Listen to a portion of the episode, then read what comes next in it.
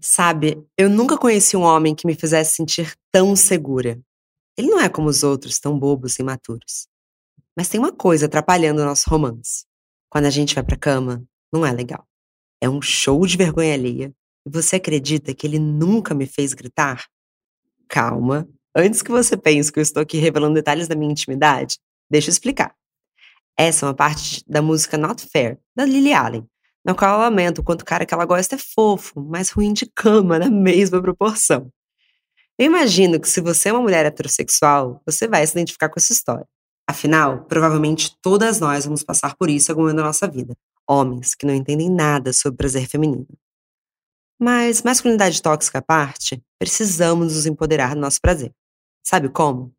Conhecendo nossos verdadeiros desejos, criando intimidade com o nosso corpo e, como diria minha convidada de hoje, explorando nosso potencial orgástico. Porque o sexo não foi feito só para procriação, não, viu? Muito menos para o prazer único exclusivo deles. Sexo é feito para você sentir prazer, despertar seus sentidos e se divertir como se não houvesse amanhã. Se você quer aprender um pouco mais sobre esse assunto, continua comigo. O programa de hoje abre nossa série desse mês do amor e vai te dar dicas deliciosas e muito calientes. Bom dia, óbvias! Eu sou Marcela Ceribelli, CEO e diretora criativa da Óbvias, e hoje converso sobre prazer feminino com a psicanalista e fundadora da Casa Prazerela, Mariana Stock.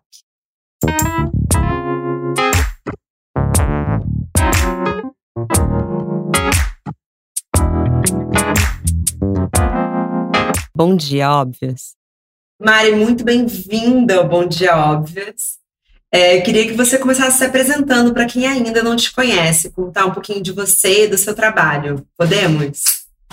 Podemos, claro. É um prazer estar aqui no Bom Dia Óbvios. É, meu nome é Mariana Stock, eu sou fundadora da Prazerela, que é uma iniciativa que tem a missão de apoiar as mulheres nessa autodescoberta, nessa nessa jornada prazerosa de viver num corpo, né? A gente acredita que toda mulher merece sentir prazer, ainda que a gente viva numa sociedade que o tempo todo diz que a gente não merece, né? Então, acho que são muitos tabus, muitos empecilhos, muitos obstáculos, muitas repressões, e a nossa missão é ajudar a ir derrubando cada uma delas para que as mulheres se libertem e se autorizem a gozar. Ai, que maravilhoso! Não sei se você sabe, mas a missão da Óbvias é produzir conteúdos que tragam felicidade feminina. E ah, gozar é felicidade, né? Acho que a gente está muito alinhada. Muito, muito. Mas, Mari, além de sexualidade, as pessoas procuram para falar sobre amor e relacionamento. Como que passa esse lugar da sexualidade, do prazer feminino com vocês? Então, quando eu criei a Prazerela, é, eu tinha passado por um período forte de experimentações, assim, né? E uma das coisas que foi um marco, assim, nessa minha trajetória de experimentações foi ter vivido uma massagem orgástica que me ampliou, assim, muito a minha perspectiva de prazer na vida. Assim, não foi uma coisa sexual só, não foi uma coisa só do corpo, mas o fato de ter vivido meu potencial orgástico na pele, algo que eu nunca tinha vivido nos meus vinte e tantos anos de vida, me fez é, viver outros tipos de prazer e me, auto, me autorizar a viver outros tipos de prazeres na vida. Né? Me fez sair de um contentamento com uma miséria que é oferecida historicamente para a gente falar assim: não, calma aí, eu sou uma abundância de prazer aqui, não dá para aceitar mais isso. Né? Então, quando eu criei a Prazerela, eu, é, a, a, a gente fala muito sobre sexualidade porque eu entendo que esse é um elo perdido das mulheres com o prazer.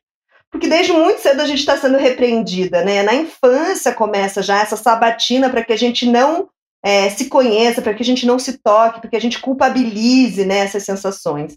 E isso vai fazendo a gente se distanciar muito né, dos nossos sentidos, das nossas emoções, da nossa capacidade de amar, de toda a nossa potência, né? Porque a gente está sendo cerceada desde muito cedo.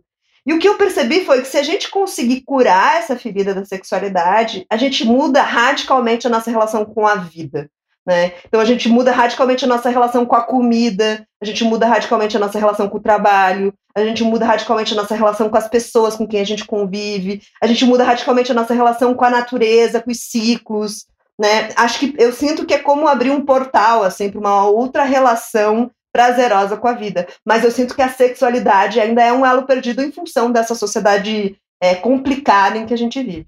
Quando você fala que é uma sociedade complicada, Você consegue elaborar um pouco mais? Eu sei, claro, que a gente vive aí, eu não sei quantos anos você tem, mas é, eu vou fazer 30 agora, e eu já li muito sobre isso, sobre como a, os homens da minha geração foram os primeiros homens com muito acesso à pornografia.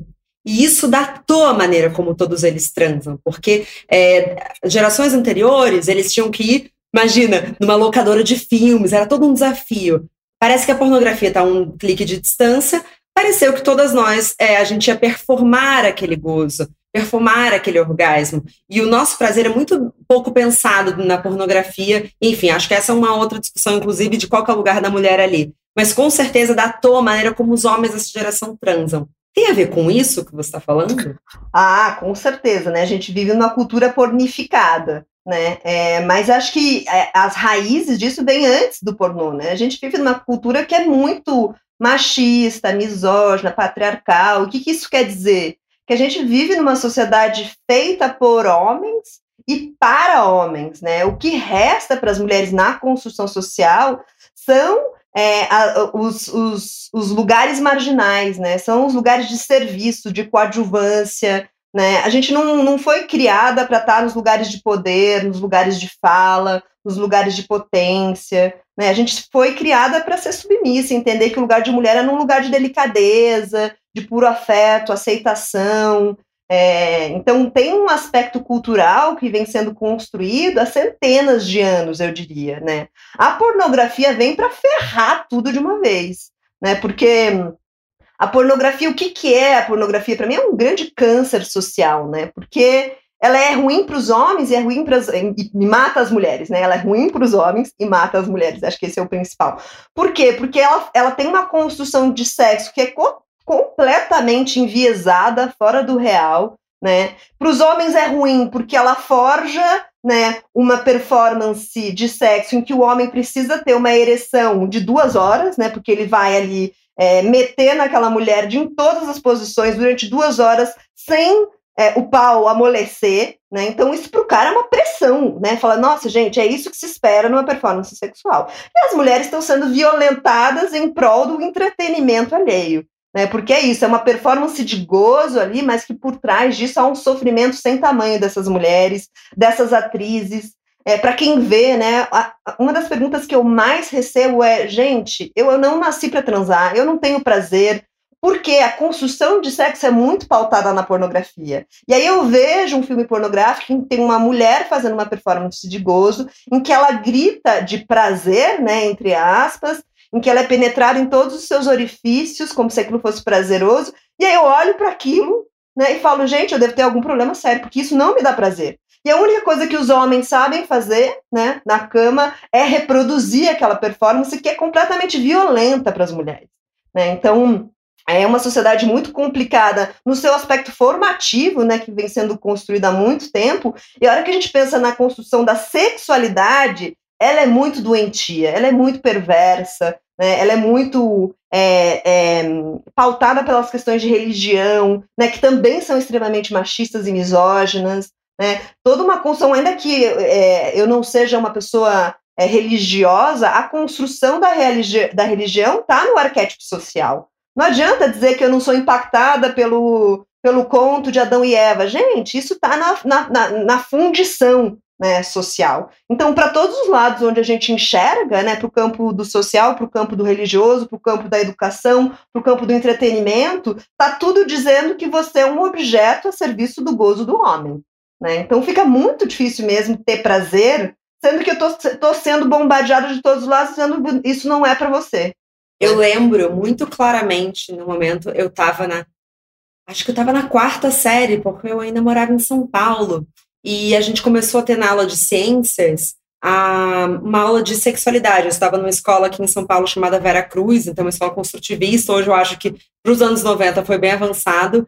E eu lembro que um menino, lembro do nome dele, Guilherme. Guilherme, se você estiver me ouvindo aí, você marcou uma história. Ele levantou a mão e falou assim: professora, mas mulher também goza? E o que, a professora respondeu? E eu estava numa escola maravilhosa, ela falou: é claro que goza. A mulher Ai, tem que entrar na cama pra ter prazer. Eu devia ter 11 anos, assim, desculpa, mãe, se agora você se arrepender de ter ficado na escola. Mentira, minha mãe é capaz de agora ela ficar aplaudindo na minha escola. Mas, assim, É, eu acho que foi um momento muito marcante e imagino quantos meninos não tiveram a oportunidade de se fazer essa pergunta. A mulher está ali para receber tanto prazer quanto o homem. É muito forte quando você fala que uma sociedade em que não quer ter uma mulher em cargos de poder profissionais não quer ver uma mulher poderosa sabendo o que ela quer no âmbito sexual, né, Mari? Sem dúvida, nossa. É, acho que se a gente não foi criada para estar tá em, em, ambientes de poder na sociedade, na cama, menos ainda. Se a gente não nasceu para estar tá em cargos, ocupar cargos de poder socialmente, no trabalho, na cama, a gente a gente está ali basicamente para atender, né, uma demanda que chega, né? Porque nunca a gente aprendeu a nomear nem direito às partes do nosso corpo. A gente segue achando que o nosso órgão genital é uma vagina e não uma vulva. Né? A gente não consegue articular né, o que, que a gente gosta, o que, que a gente não gosta. E quando a gente não consegue articular o que a gente gosta, o que a gente não gosta, a gente não consegue estabelecer limites. E a quantidade de mulheres que são violentadas né, sexualmente por não terem esses limites estabelecidos. Né? Então é muito grave o que a gente vive é, o fato da gente não, não, conseguir, não ter uma educação sadia, né? Por isso que eu falo muito em sexualidade positiva, porque todo o referencial que a gente tem sobre sexualidade é negativo, é doentio, é, é alarmante, né? Porque o que a gente tem de educação sexual na escola, primeiro, é uma educação super é, hétero sexista, né? Porque é aprender a colocar uma cozinha no pau, numa banana, né? Basicamente isso. E depois um reforço absurdo sobre as doenças venéreas, sobre DSTs, sobre perigo de, gravi de engravidar. Em nenhum momento alguém fala, cara, olha, é o recurso maior que você tem de prazer, de regozijo, é o seu corpo, né? E aí é isso, a gente passa uma vida ali aceitando essa miséria sensorial que a gente vive, né? Achando que é isso mesmo. Pode falar mais sobre sexualidade positiva? Fiquei curiosa. Então é isso, né? É, o referencial que a gente tem sobre sexualidade envolve muita culpa, muito medo, é, um, um universo né, do profano, do promíscuo, do pecado, né? Tudo isso, quando você fala sexualidade para a grande maioria das mulheres, o imaginário que está atrelado a isso é isso, ai, vergonha do meu corpo, ai, eu não gosto de falar sobre isso, né? Então é, é muito negativo essa, essa, essa, essa temática né, na vida das mulheres. E aí eu, eu gosto de trazer essa abordagem de uma sexualidade positiva. Só que é um longo caminho se poder falar, porque são tantos pilares que tornam a sexualidade negativa que a gente precisa em cada um deles, né? Como é que a gente fala né, que você pode gozar e ao mesmo tempo você é, poder ser uma pessoa religiosa, espiritualizada, que busca né, né, esse lugar de propósito, de sentido, que uma coisa não inviabiliza a outra. Né? Como é que você explica para uma mulher que está casada há 10 anos que ela não é obrigada a transar com o seu marido na frequência que ele quer, que ela pode dizer não, que isso não é uma função dela, né, a satisfação do outro? Como é que a gente é, educa né, uma, uma adolescente que, que, tá, é, que vive ainda nesse mundo que é extremamente machista, com pai machista, com irmãos machistas, a ela, a ela reconhecer que é, ela do que ela gosta, do que ela não gosta, ou falar sobre isso numa família que não deixa falar sobre isso. Então, é, na Prazerela, né, eu sinto que tem uma trajetória que as mulheres precisam passar para fazer essa essa mudança de perspectiva de viés da sexualidade. Então, é, são muitos, muitas coisas que né, reforçam esse lugar da sexualidade negativa. Então, é, na Prazerela, uma das coisas que eu vejo no processo das mulheres de transformarem uma sexualidade negativa em positiva é, primeiro, tem um, um grande obstáculo, uma grande barreira que elas refletirem sobre esse assunto, né? Elas saírem dessa arrebentação machista e falar assim, calma, aonde eu vou buscar conteúdos que vão além desses, dessa, né, dessa culpa toda, desse lugar difícil. E aí, a hora que elas se abrem para uma reflexão, e aí eu sinto que a Prazerela é um ambiente em que o Instagram da Prazerela, às vezes, é o primeiro passo para ela. Assim, olha, tem uma pessoa aqui falando de uma maneira acolhedora, de uma maneira científica, de uma maneira é, sem, né, sem usar os estereótipos. Porque eu, eu cuido muito disso na forma como eu falo, para eu não esbarrar né, nesses estereótipos todos. Né? Eu não associo nada de sexualidade à espiritualidade, eu não falo de tantra, porque eu acho que tem muitas barreiras. Então, o máximo que a gente puder ser simples, direto ao ponto e acolhedora, melhor. Depois que essas mulheres passam por um processo de reflexão, elas precisam ser capazes de começar a dialogar sobre o tema. Né? Então, a, as mulheres estão aqui ouvindo a gente, de repente elas falam: olha, eu ouvi aquilo naquele podcast e eu pensei que talvez eu não esteja sentindo tudo aquilo que eu posso, talvez eu esteja reproduzindo uma lógica que não faz mais sentido para mim. Então, ela começar a trazer do pensamento para a fala. E a hora que ela começa a articular isso em linguagem, ela está preparada para viver novas experiências, né? para começar a estabelecer limites, para falar, ah, isso eu gosto, isso eu não gosto. Ó, oh, nunca gostei, estou é, descobrindo só agora, né? Ela começa a abrir a possibilidade de dialogar, né, com seu parceiro, com a sua parceira, com a sociedade sobre esse tema, e aí ela está pronta para viver uma outra forma de sexualidade, que é a positiva. É, porque eu acho legal ponderar que, assim, é, também é, colocar 100% dessa culpa é, no parceiro, e nesse caso eu vou falar dos homens, né, dessa é, performance dessa indústria pornográfica, mas sem antes dar a chance, porque às vezes ele está tão perdido quanto ela, né? É, não tem como saber do que você gosta se você não falar. Sem dúvida. Tá todo mundo aprisionado. É, tá, os, do, os dois lados estão aprisionados, né? É, e eu tenho certeza, quer dizer, gosto de ter certeza é, que os homens querem ver as mulheres terem um prazer verdadeiro. Tenho certeza que frustraria muitos homens saber que eu não sei qual a porcentagem, você me disse quantas mulheres é, não, não é rotina fingir um orgasmo, até para acabar logo, né? Para uhum. se livrar daquilo. É... Olha, eu não tenho esse número na ponta da língua, mas eu posso dizer que a grande maioria das mulheres não goza, né? E muitas vezes finge essa performance de prazer para acabar logo com isso ou para agradar o parceiro, né? Porque é, tá todo mundo, Marcela, buscando a mesma coisa, quer ser amada, quer ser admirada, quer ser desejada, quer fazer parte. E no âmbito do, do sexual, o que, que a gente aprendeu? Para a gente ser amada, a gente precisa dar prazer. Então, é genuíno também esse lugar da gente falar, ah, deixa eu ver o que, que eu preciso fazer aqui para eu ser amada.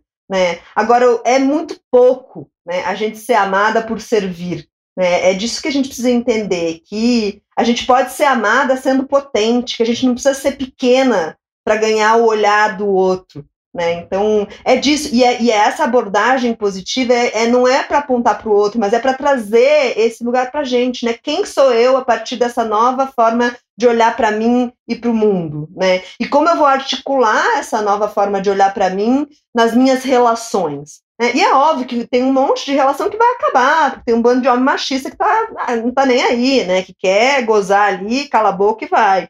E aí as mulheres que estão nesse tipo de relacionamento a grande parte delas vai falar, pô, não tô mais afim disso. Né? Agora, acho que tem muitos relacionamentos, e eu acabei de receber, antes de entrar aqui na live, um depoimento de uma mulher falando, cara, depois que eu fiz o seu curso, depois que o meu marido fez o curso do prazer ele, a nossa relação é outra.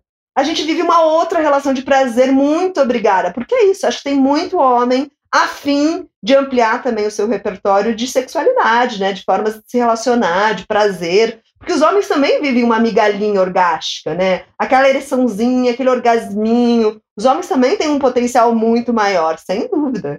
Ah, eu acho que isso também pode ser bom para os homens. Eu não sei como é que funciona o curso para os homens, é, mas eu acho que também tem uma pressão grande em cima deles de verdade, porque eu acho que por mais que a gente tenha mais dificuldade de gozar, falando assim, nós mulheres, é, os homens têm uma pressão insana. A gente pode, a gente está um pouco mais é, liberada a dizer que a gente não está afim, né? O homem uhum. parece que assim, ele acabou de tirar, a rasgar a carteirinha da masculinidade, né? Um homem não querer transar, é, tenho certeza que para muitos deles é quase assim, o que, que isso quer dizer sobre a minha masculinidade, né? É uma crueldade, porque uma ereção é, tem muitos fatores emocionais, não tem? Por exemplo, no meio de uma pandemia, sei que tem muita gente que está subindo pelas paredes, mas assim, no meio de uma pandemia, será que realmente um homem deveria ter uma ereção todos os dias, por exemplo? Ah, definitivamente não. Eu acho que essa é uma pressão horrorosa, né? Como eu disse, essa cultura, pornificada traz essa pressão para os homens, né? Deles acharem que a única, a única parte do corpo capaz de sentir, proporcionar prazer a uma mulher é o pênis. Isso é uma pressão horrorosa né? E isso também estraga muito o casamento. Por quê? O que acontece, né? É, tem um neurotransmissor chamado dopamina que opera no prazer, né? E a dopamina, ela opera da seguinte forma: ela busca o máximo de recompensa para o mínimo de esforço, né? E aí, quando o homem começa a ficar viciado na pornografia, que é baixíssimo esforço para uma recompensa muito rápida ali, ele não tem mais capacidade de né, entrar numa relação real, né? Porque uma relação real não dá para reproduzir o que acontece no pornô. E aí o cara nem consegue ter uma ereção, porque ele está tão distanciado dessa capacidade de se relacionar na vida real com outro ser humano, né, articular ali essa troca, né, essa, essa troca de posições numa relação sexual, que ele não consegue mais se relacionar. Olha, eu vou te dizer que existem muitos casais que estão sofrendo é, que os homens não querem mais ter relação sexual porque não dão conta de suportar a vida real de uma relação sexual, porque estão é, muito viciados né, e dependentes dessa dopamina fácil que é o pornô. Uau, isso é muito forte, isso é um diagnóstico muito sério dos relacionamentos modernos. Mas, Mari, voltando um pouco para o prazer feminino, eu achei muito forte que você começou falando que quando a gente mexe na nossa sexualidade, nossa relação com a comida muda. É, você pode elaborar um pouco mais isso? A gente tem que resolver um dos prazeres para entender os outros prazeres da vida? É, eu acho que a sexualidade não é um prazer, a sexualidade é um âmbito constituinte da gente e que ele é muito mal constituído para a grande maioria das mulheres. Né? Agora, a partir do momento que a gente começa a olhar para essa constituição e, de certa forma, ir curando essa ferida, a gente amplia drasticamente a nossa relação com o corpo. Isso faz com que a gente amplie também a nossa relação com os nossos sentidos. Né? Então, quando eu estou usando o meu corpo na sua máxima potência, isso significa que os meus sentidos também vão para uma máxima potência. A real é que, dentro dessa cultura neoliberal, em que o que importa é só o consumo, né, o prazer para a gente está muito associado a consumir. Né, é isso que essa sociedade capitalista está dizendo o tempo todo, né? Que prazer é ir no shopping comprar, comprar blusinha.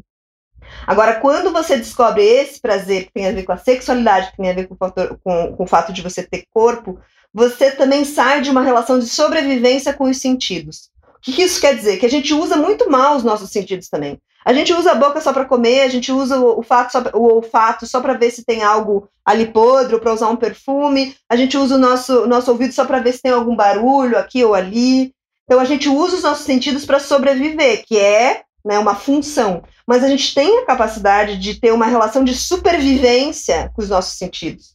Quando eu estou sensibilizada no meu corpo, na minha sexualidade, quando eu estou antenada né, para essas sensações, a minha relação com o olfato vira outra. Na hora que eu cheiro um perfume, que eu me aproximo, isso me leva para uma memória, isso me leva para um, uma ampliação de consciência. O mesmo para a comida. Né? Eu deixo de ter uma relação funcional ali com a comida, de ficar é, comendo compulsivamente, sem, sem sentir, e aquilo passa a ser uma experiência orgástica também. Né? Eu gosto de contar uma história que eu e o Claudio fomos convidados para viver uma experiência sensorial, um jantar às cegas, é, pelas meninas do Ateliê no Escuro, inclusive são ótimas elas. E aí a gente foi nesse, nesse, nesse jantar, e aí elas vendavam a gente antes, né, de entrar no lugar, nem sabia onde a gente estava entrando.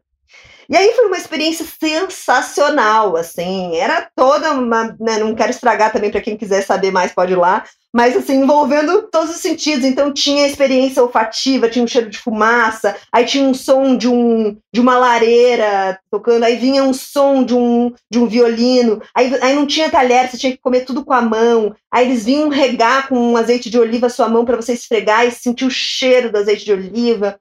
E foi muito engraçado, porque o Cláudio, que é o meu companheiro, que é o fundador do Prazer Ele, ele é um cara que ele é hiper orgástico, assim, ele vive as sensações. E aí, cada experiência, ele fazia. Ah! Hum, ah, e aí teve uma hora no meio do jantar, assim, que vinha uma pessoa e fazia uma massagem nas costas. E faz. Não, é surreal. E aí o Cláudio ia ah! Ah, meu Deus! E aí, a hora que acabou o jantar, que tira, a gente não sabia, mas a gente estava compartilhando a mesa com uma outra pessoa. E aí a pessoa, a hora que a gente ela falou assim, vocês são contratados da experiência? Porque foi muito a gente, não! Mas foi muito engraçado, porque é isso, assim, quando você tá na sua potência sexual, na sua potência corporal, tudo vira uma experiência orgástica, né? E as pessoas não estão acostumadas a isso, a ouvir o som do prazer. Né? A gente goza que nem o filme pornô. Ah! Ah! Mas isso não tem nada a ver com prazer. Né? O prazer é, um, é uma coisa muito mais gutural, muito mais animal, né? E que serve tanto para quando eu estou transando com prazer, quando eu estou comendo uma comida incrível, quando eu estou ouvindo uma música maravilhosa, esses sons aparecem. É, quando, e quando você fala é, dessa cultura do consumo eu acho que também bate muito é, na nossa autoestima na nossa autoimagem como mulheres, né? É, quantas mulheres se sentem verdadeiramente confortáveis em estarem nuas? Eu acho que uma das coisas cruéis também que essa sociedade nos ensinou é que existe um corpo que dá tesão. Então, eu tenho certeza que muitas mulheres entram numa relação sexual em dúvida se elas estão sendo sexuais suficiente. Será que meu peito é grande o suficiente? Será que minha barriga é chapada o suficiente? Será que minha bunda é grande o suficiente? Até a questão dos pelos, né? Que é uma loucura, assim. É, como que você é, trabalha isso com as suas. E aí, como é que você chama? Pacientes ou clientes? Eu chamo de musas. Ai, maravilhosa!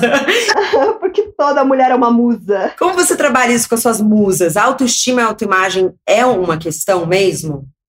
Sem dúvida, e é por isso que eu gosto de fazer sempre essa associação de sexualidade com sociedade, com cultura. Não tem como dissociar, não é só sobre saber onde é o seu clitóris. Né? Mas a gente ter consciência de que a gente vive numa cultura misógina é fundamental. O que é uma, uma cultura misógina? É uma cultura que está toda programada para as mulheres se odiarem, porque elas são odiadas né, na sua naturalidade. É o tempo todo para eu achar que eu tô fora de um padrão. É um padrão que é inatingível para todas. Né? O fato de existir só um corpo significa que todos os bilhões de mulheres que existem no mundo estão fora, porque elas não vão se enquadrar nisso. Né? Enquanto eu estou refém disso, né, de não entender a sociedade que eu vivo, eu vou tentar ficar atingindo esse lugar que não dá para atingir, eu vou viver nessa angústia. Né? Então, trazer a consciência para que sociedade é essa que eu estou vivendo? Né? Por que, que eu estou eternamente insatisfeita comigo? Né? Porque eu estou aprendendo por todas as vias, todos os canais de comunicação, que o jeito que eu sou, que o meu corpo natural não é bonito, não é desejável. Mas o que, que é ser desejável, né? A gente também, tudo na nossa vida, a gente aprende, até o que a gente deseja. A gente deseja o que a gente aprendeu a desejar, né? E esses homens, né, especialmente, estão também submetidos a uma cultura que diz que você só pode desejar este tipo de mulher, que não existe. Né? Então é, é toda uma construção difícil, né? mas que está feita para ninguém se satisfazer nunca. Né? Mas a hora que você começa a entender isso um pouco mais, você fala, cara, não vai dar. Esse, esse jogo é um jogo perdido. Né? Então, a hora que eu começo a tomar essa consciência e, ao mesmo tempo, entro em contato com a minha potência orgástica, com a minha capacidade de sentir, a minha relação com a autoestima muda. Né? A fonte da minha autoestima deixa de ser esse lugar de fora e passa a ser esse lugar do âmago, de dentro. Porque o que a gente escuta muito das mulheres que vão lá na Casa Prazerela fazer a terapia orgástica são mulheres que saem, assim, sem palavras para descrever o que é aquilo. Assim, gente, como assim que passei 40 anos da minha vida sem saber o que é isso? Como assim? Né? Porque a gente não tem essa noção do que é ter uma autoestima que vem desse, desse reconhecimento da minha potência real. Todo o nosso referencial de, de autoestima vem do elogio externo né? Um elogio como você tá magra, né? Isso ainda é elogio. Tristemente na nossa sociedade, quando alguém te diz que você está magro, isso é elogio, isso é maior apologia, né? A esse corpo inatingível, né? Então, é, acho que é isso. Primeiro, se dá conta de, que, de quais são os fatores dessa sociedade que suportam essa angústia coletiva, né? E tem uma viagem individual aí nesse universo interno que é fundamental para a gente falar: ei, tem uma outra forma de eu me amar que não tem a ver com esse mundo externo, mas tem a ver com uma potência interna que é maravilhosa. Né? Isso tem muito a ver com essa potência orgástica que a minoria das mulheres descobre ao longo da vida. E, Mari, me fala uma coisa: quando elas saem desse, dessa grande experiência, que inclusive eu não sei o quanto você pode abrir é, com a gente o que acontece ali na Casa Prazerela ou se eu vou ter que ir lá pessoalmente descobrir. Acho que eu vou ter que ir pessoalmente descobrir. Mas... Já tá convidada, hein? Quando a gente reabrir as portas, já tá convidada para ir lá viver a terapia orgástica. Tá no meu checklist da pós-quarentena. Mas qual que é o efeito na vida delas? É, o que, que você recebe de retorno? Porque estamos falando é muito forte, né? Você encontrar essa potência orgástica, é, o que, que muda no, na vida profissional delas, no relacionamento delas? O que, que você sente que acontece na vida das mulheres depois? é muito interessante, né? Porque esse lugar que eu estou tentando descrever aqui é um lugar interno que a gente não tem nem palavras para descrever. Afinal, a gente nunca aprendeu sobre o que é ser essa mulher potente, essa mulher que sente profundamente, né? Então, a primeira coisa que acontece quando a mulher sai de uma terapia orgástica é ela não tem palavras para definir o que é aquilo. Ela só fica assim, quase abobalhada, falando: como assim? Que ninguém nunca me falou sobre esta experiência aqui, que eu tinha direito a viver isso. Né? E uma das recomendações que a gente dá para as mulheres que vão fazer a terapia orgástica é assim: não toma nenhuma decisão nas próximas 48 horas. Porque quando você sai de lá, você sai numa potência falando assim: não quero mais esse casamento, não quero mais esse emprego, não quero mais essa casa, não E aí, né, às vezes movido por esse lugar assim eufórico, você pode tomar, pode tomar decisões que precisam ser melhor elaboradas, né? Tudo bem você querer terminar um casamento, mas acho que isso merece uma elaboração maior, né? Então, acho que é isso. É, a melhor coisa que eu posso dizer que se aproxima é uma profunda experiência de, de, de acesso a uma fonte ali importante nossa, né? De energia, de autoestima, de potência, de capacidade, de autonomia, de perceber que a gente não depende de ninguém, de amor próprio. É uma fonte que tem isso tudo e por isso é inominável. Né? E a pessoa, na hora que ela acessa aquilo, ela fala: como assim que eu estou aceitando isso a minha vida inteira? Esses moldes, esses padrões, essa miséria humana que é oferecido para as mulheres historicamente, né? Então, acho que esse é o principal efeito, né? É, de uma primeira sessão em que a mulher goza, às vezes, por 40 minutos, né? Tem 40 minutos de orgasmo um atrás do outro, que ela fala, gente, é isso, assim, não dá mais para aceitar a vida medíocre que eu levava, né? E é isso, né? E quando eu digo medíocre, eu estou usando uma palavra porque é isso que é o tempo todo oferecido para a gente como o melhor dos mundos. Né? A vida boa pra gente é a casa boa, é o carro do ano, é o vestido da moda, mas isso é muito pouco diante dessa potência quando a gente se encontra com ela. Fala, gente, não dá mais para aceitar só que isso é a vida boa. Sim. É, na astrologia, a mesma casa que rege o sexo é a casa do dinheiro. É, isso está conectado a poder? Como você acha que essas duas coisas estão conectadas? Eu estou falando muito mais da ambição feminina mesmo. Você acha que é, mulheres em paz com a sua sexualidade e com capacidade de orgasmo é, sem performar nada, elas é, têm mais capacidade, mais ferramentas de ir atrás é, de recursos para elas? Eu não estou falando de ficar milionária, mas você acha que isso rege um pouco uma independência geral feminina? Acho que está tudo muito interligado, né? É difícil separar uma coisa do outro. E eu, como psicanalista, né, Freud tinha uma visão de que tudo se resume a sexo e poder, né? É, mas, de novo, voltando à história de que sociedade a gente vive, uma sociedade misógina, patriarcal, machista, isso não está oferecido para as mulheres. Né? Isso é essencialmente para os homens. Então, quando a mulher vive isso, eu acho que isso, é de novo, isso reverbera na vida né? É, não, a gente para de se contentar com a escassez, acho que muda uma, um drive interno de abundância, né? De falar, gente, não, essa, essa forma de relacionar com, com o dinheiro, com o trabalho, com o chefe, não aceito mais, né? Então eu acho que, de novo, né, tem um, um, um, jargão que fala que, né, que o que a gente vê fora é o que a gente tem dentro, né? Que é, o mundo é um espelho, né, do nosso universo interno.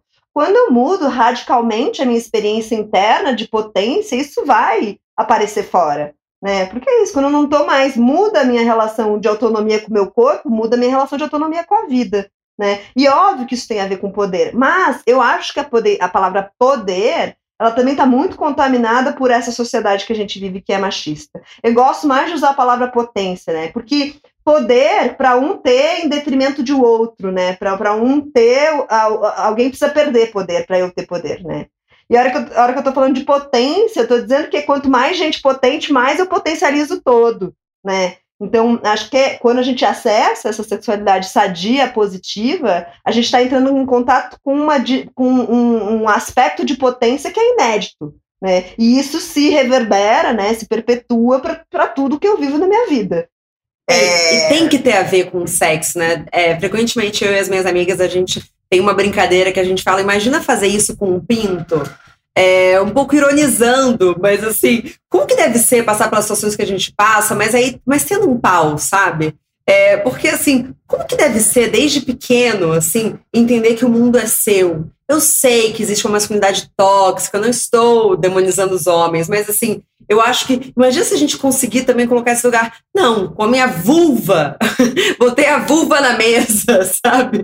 Eu acho que tem uma coisa desse ambiente de testosterona, sabe? É, e eu acho que sim, o poder esteve muito é, conectado com uma coisa, desculpa, eu acho que é sexual mesmo, gente. Eu acho que deve ter, a, claro, tá dentro dos significados aí do que quer ser homem, mas assim, por que, que a gente não teve, é, dentro dos significados do que era ser mulher, esse, essa força, né? Porque, e aí, de novo, volta de fato para o lugar do sexo, porque a doçura, é, não sei, acho que pode estar relacionada à sexualidade, mas não me parece que essa que esse lugar frágil é, performe uma sexualidade que traz verdadeiramente é, prazer para gente, né? É, mas mesmo essa construção do pau, ela não é uma verdade fisiológica, ela é uma construção cultural em cima do pênis, em cima do falo, né? É isso, é, é uma, são tempos imemoriais em que é essa, essa consagração do falo como um instrumento de poder. Mas a hora que a gente vai para fisiologia, e por isso que eu digo que quando a gente estuda sexualidade positiva, você vai estudar sociedade, você vai estudar política você vai estudar fisiologia também. E aí, a hora que você vai entender a anatomia de pessoas com pênis, de pessoas com vulva, a fisiologia desses corpos, é, você entende que as mulheres têm uma capacidade muito mais cíclica e têm uma potência orgástica absurdamente maior do que a dos homens.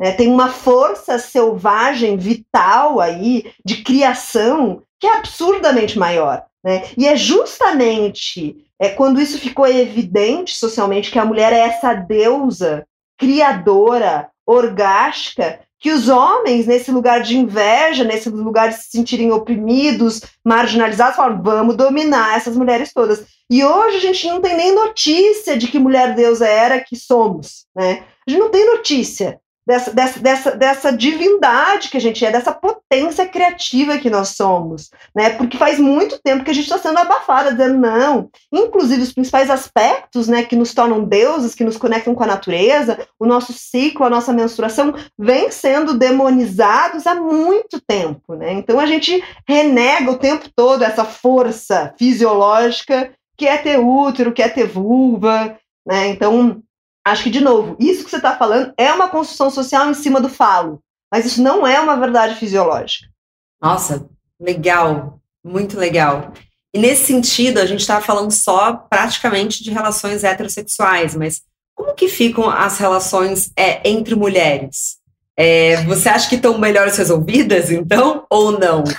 Ah, com certeza, sim. Assim, eu, eu, eu me relaciono com muitas mulheres, assim, profissionalmente e tal, é, e muitas, no meu time, a maioria são mulheres ou bissexuais ou lésbicas, e eu vejo como elas estão em outro lugar, assim, né? Porque o fato de não ter esse simbólico do falo na relação sexual já faz com que, cara, caiu esse protagonismo aí, já não existe nessa relação. Então, duas mulheres com vulva que se relacionam, elas vão buscar outros lugares ali de descoberta, de prazer, elas estão muito mais abertas para essa exploratória, para esse entendimento de que sexo não é penetração, de que sexo é tudo, né? O que vem antes não é preliminar, é sexo. É isso que a gente precisa entender. E quando uma mulher se relaciona com uma mulher, ah, é, em geral, né? Também as generalizações são sempre perigosas. Mas eu sinto que as mulheres que se relacionam com mulheres já estão muito mais abertas a esse entendimento dessa potência que nada tem a ver com ser penetrada. Perfeito.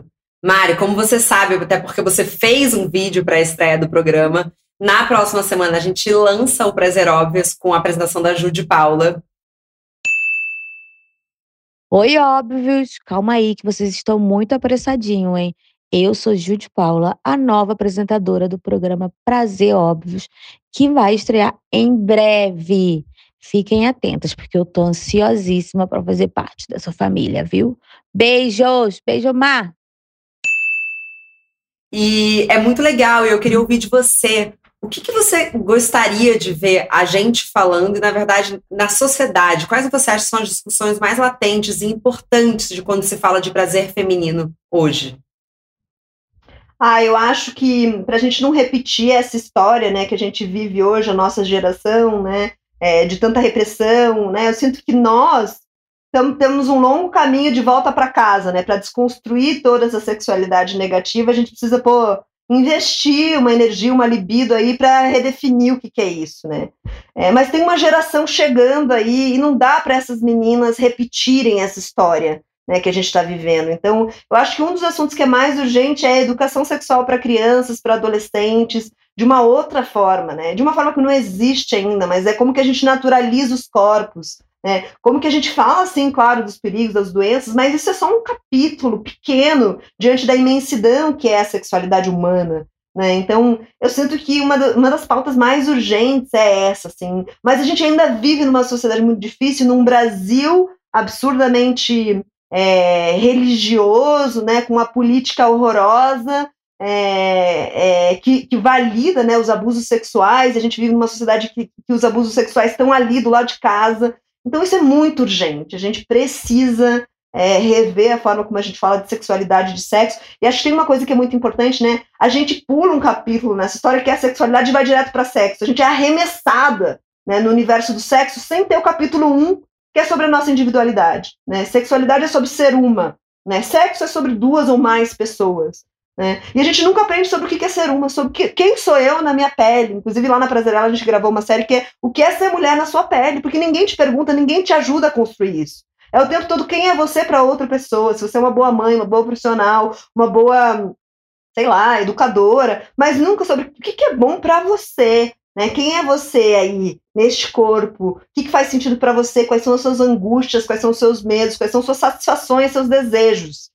Né? Ai, Mariana do céu, essa foi a pauta da minha terapia de ontem, tô até meio arrepiada. Foi exatamente isso. Tô até meio nervosa. Mas eu digo assim: escutem essa mulher, gente, porque eu, eu tô pagando bem caro pra escutar essa reflexão. tô brincando. Mas é verdade. É muito, a gente esquece de entender quem somos nós é, sem o olhar do outro, sem ser perante a carreira, perante parceiro, perante família. Quem sou eu quando sou eu, né? E isso tem a ver, inclusive, com o prazer. Tudo a ver, tudo a ver, né? Porque a última prioridade do meu dia é sentir prazer. Porque eu tô tão atravessada pelos meus papéis que eu esqueço o que, que sou eu nessa história, o que, que sobra para mim, né? Nossa, maravilhosa. Mari, como último assunto, mas assim, muito leve, é, qual que é a sua visão, então, já que a gente está falando desse outro ou outros, eu sei que você está num relacionamento é, eu imagino que já há um tempo. É, você acha que esse amor cristão, é, essa monogamia toda, você acredita nesse amor monogâmico? Ah, esse é uma, isso daria uma outra pauta aqui para gente. Por favor, me convide Me convide para falar só sobre isso. Inclusive, é, eu e Cláudio, a gente tem um programa no meu Instagram que se chama DR do Prazer, em que a gente dialoga sobre vários temas. E a gente teve um tema que foi sobre monogamia, né? E o problema da monogamia é o fato dela ser compulsória, né? da gente não fazer o acordo, né? Beleza, estamos numa monogamia. E junto com esse contrato compulsório de uma monogamia, vem os ideários românticos de relacionamento que é, estão fadados ao fracasso. Né? Esse ideal de amor que a gente construiu, do príncipe da princesa, das metades da laranja, da tampa da panela, é assim, tá fadado ao fracasso, né? Achar que para eu ser boa, para eu ser inteira, eu preciso de um complemento, isso é o começo do fim, né? Porque você começa na alta, apaixonada, mas isso se perde, né? Por quê? Vou falar uma coisa bem psicanalítica aqui. O que move o desejo é a falta. Né? Eu preciso me ver como ser faltante, como ser individual, para continuar desejando o outro. E o que, que, eu faço quando eu caso numa monogamia? Eu assino um contrato de propriedade. O outro é meu, eu sou do outro. E quando há um contrato de propriedade na relação, não há falta, não há espaço para o desejo. Então, o problema das relações monogâmicas é o fato de ela ser compulsória e não ser discutida. Né? Hoje eu estou numa relação monogâmica discutida e pode ser que amanhã eu não esteja. Isso, eu não fiz um contrato até que a morte nos separe. Né? Esse é o problema. Né? Eu tô, hoje faz sentido estar numa relação monogâmica porque tive uma filha, porque a gente não dá conta né, de pensar em se relacionar com outras pessoas, mas pode ser e é provável que amanhã isso não faça mais sentido. Né? Então, é, e a monogamia e essa construção de amor romântico também está super engendrada dentro dessa sociedade machista, misógina. Tá tudo ali, né, amarradinho para que a gente ache que a gente não pode reclamar, que a gente tem uma vida maravilhosa e que essa migalhinha que a gente recebe é o melhor que a gente poderia receber. Mas não é. E nas relações a mesma coisa, né? Por isso que as pessoas, ai, param de querer se relacionar, param de querer transar, é, perde o desejo do outro, porque perde a noção de individualidade. Né? Eu só sei quem eu sou na presença do outro e é ferrou. Como é que eu vou desejar o outro se eu não sei quem eu sou?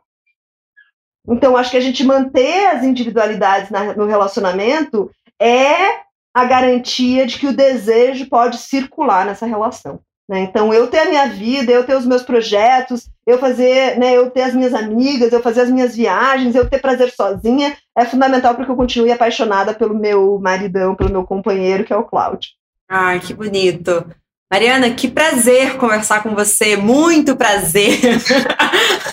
Não vou conseguir fazer os barulhos do Cláudio, mas eu prometo que foi muito prazeroso.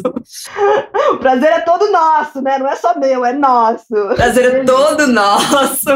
E, enfim, vai ter mais Mariana no Prazer Óbvio, gente. Então não vai dar nem para sentir tanta saudade assim. E eu queria que você indicasse, enquanto não podemos ir até a Casa Prazerela, é, quais são os vídeos? Como é que a gente pode se iniciar nesse mundo se a gente tocou algumas mulheres que estão ouvindo a gente? Ah, eu acho que o Instagram é um lugar que tem muito conteúdo gratuito, né? É, eu tenho um e-book, um livro muito maravilhoso sobre sexualidade feminina, sexualidade positiva para as mulheres. Então, é o pequeno livro da sexualidade positiva para as mulheres. Tem no meu site, prazerela.com.br. E ali tem conteúdos muito legais para iniciar essa jornada. É, a gente vai lançar na semana que vem, nos próximos dias aí, uma jornada de 21 dias para resgate de uma relação prazerosa com a vida, né, que vai muito além de sexualidade, mas que tem sexualidade, mas reflexões importantes como essa que você está fazendo na sua terapia, né, sobre a minha construção infantil do que, que é certo, do que, que é errado, relação com pai, com mãe, com espelho, com meus referenciais de beleza, de feiura, é, então, acho que, assim, tanto no meu Instagram quanto no nosso site, tem uma série de conteúdos gratuitos, que acho que são ótimos, né, para quem quiser mergulhar. E a gente também está agora, especialmente nessa quarentena, trabalhando para ter o máximo de serviços e experiências online. As terapeutas da Casa Prazerela que fazem a terapia orgástica estão oferecendo um atendimento online para falar sobre sexualidade positiva com as mulheres. Então, acho que tem muitos caminhos, assim, entra em contato comigo pelo Instagram ou pela, pela Prazerela, que a gente está querendo acolher o máximo possível de mulheres e acho que um dos grandes desafios desse momento é entender né, que, a mulher, que a mulheridade vai muito além, inclusive, de ter vulva e de ter ovário, né? A gente está caminhando muito para uma visão de entender que é, ser mulher é uma questão identitária, né? Que tem mulheres que têm pênis, é, entender questões raciais, né? Porque ainda o discurso da sexualidade ainda é muito do feminismo branco. Como é que a gente começa a repensar a história dessas mulheres que historicamente estão tendo seus corpos é, usados apenas, né? Usados e rejeitados. É, é então, acho que tem muita reflexão para fazer aí, para a gente fazer com que o prazer seja realmente democrático e inclusivo para todas as mulheres. Muito bom. Mariana, muito obrigada. A gente volta a se falar com certeza. Por favor, será um prazer voltar aqui. Muito prazer. Bom, um beijo grande, Mari. Um beijo, até mais. Tchau, tchau. Muito obrigada também a você que nos escutou até aqui. Mas nossa conversa não tem fim. Continuamos semanalmente nossa newsletter, que você pode se inscrever no www.obvious.cc, no Instagram, arroba e com comentários e sugestões sempre com carinho no bomdia.obvious.cc. Bom dia, óbvias!